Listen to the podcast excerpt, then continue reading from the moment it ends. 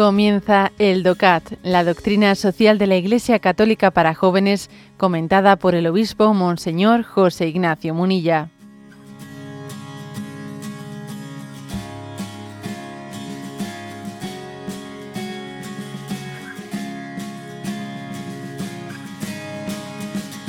Nos toca el punto 27 del DOCAT.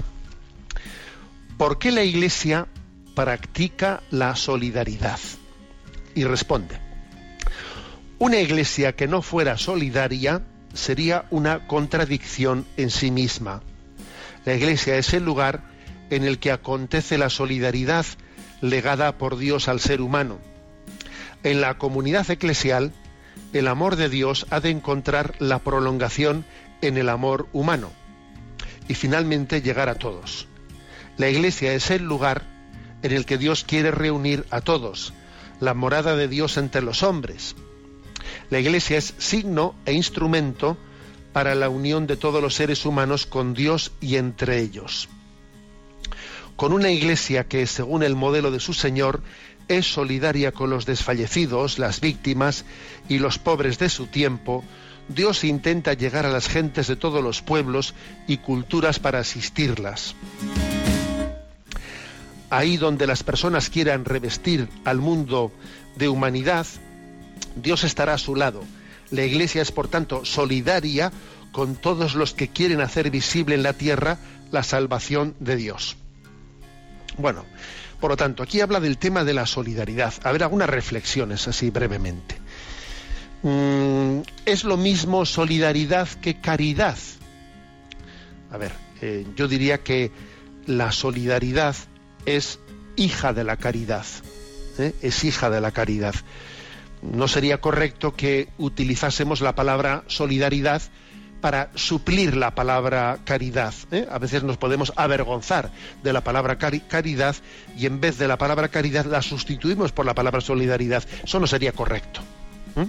No sería correcto porque, porque es bueno recordar que detrás de la solidaridad la solidaridad es algo teológico antes de ser algo moral o ético, un principio ético. ¿eh? Es algo teológico. ¿A qué me refiero con que es algo teológico? Que, porque la solidaridad nació de la caridad de Dios que por amor a nosotros se hizo solidario con nosotros y compartió nuestra condición humana. O sea, la caridad, el amor de Dios le ha llevado a ser solidario con la condición humana. No hizo alarde de su categoría de Dios, al contrario, ¿eh? asumió nuestra condición humana. Y entonces Él ha querido conocer, ha querido experimentar nuestra debilidad y nuestra condición humana. O sea, Dios por caridad se ha hecho solidario. Solidario. Luego, eh, podríamos decir que la solidaridad ¿Mm? es antes un hecho teológico antes de ser un principio moral.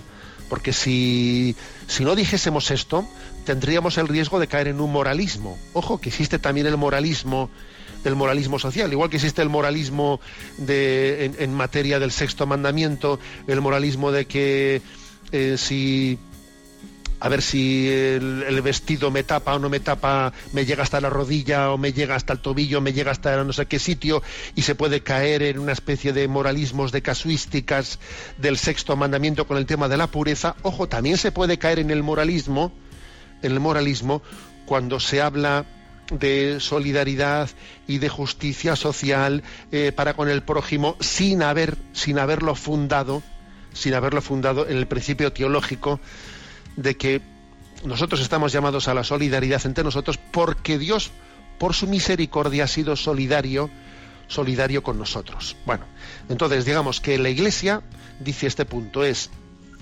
lugar de solidaridad, eh, signo e instrumento de solidaridad ante el mundo.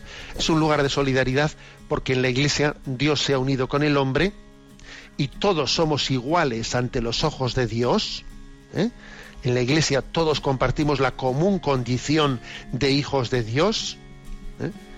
Y el Papa, fijaros bien, y el Papa tiene la misma dignidad que tú, no, menos y no más, eh, como hijo de Dios. en la Iglesia existe esa solidaridad entre todos nosotros y la Iglesia es signo, instrumento de solidaridad ante el mundo. Y que es capaz de reconocer en todo el mundo, en todos los seres humanos, es capaz de, especialmente en los desfallecidos, dice aquí, víctimas y pobres de cada tiempo, la común dignidad de los hijos de Dios, con los cuales estamos llamados a ser solidarios. De manera que en la Iglesia, en la Iglesia se, se vive ese ministerio de la consolación al cual estamos llamados. Sí, existe un ministerio de la consolación. La palabra consolación puede ser mal interpretada. ¿Qué es que el que no se consuela es porque no quiere, ¿no? O sea, la consolación es pues algo meramente eh, afectivo, pero no efectivo. No, la consolación, la verdadera consolación, es que también el mundo necesita afectos, ¿eh? O sea, es que también, es que también la gente necesita sentir cariño, cariño. ¿eh? La mayor pobreza es la ausencia de cariño.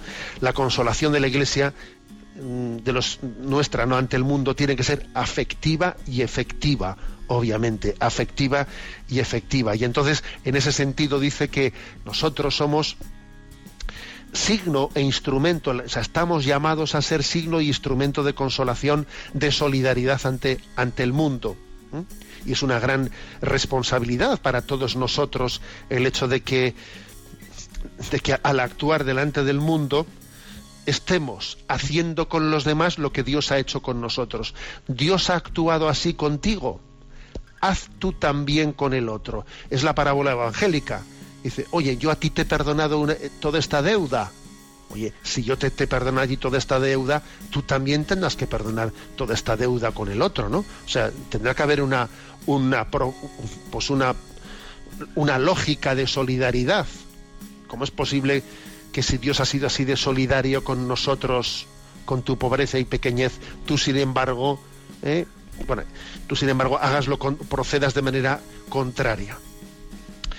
Bueno, pues por esto la Iglesia practica la solidaridad ¿eh? y la pone en el centro de nuestra vida, porque Dios ha actuado así con nosotros.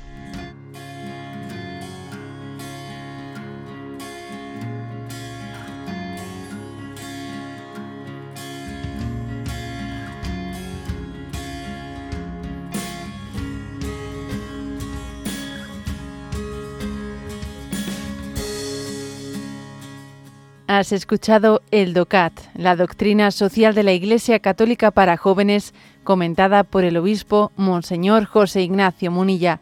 Encuentra todos los audios en radiomaria.es.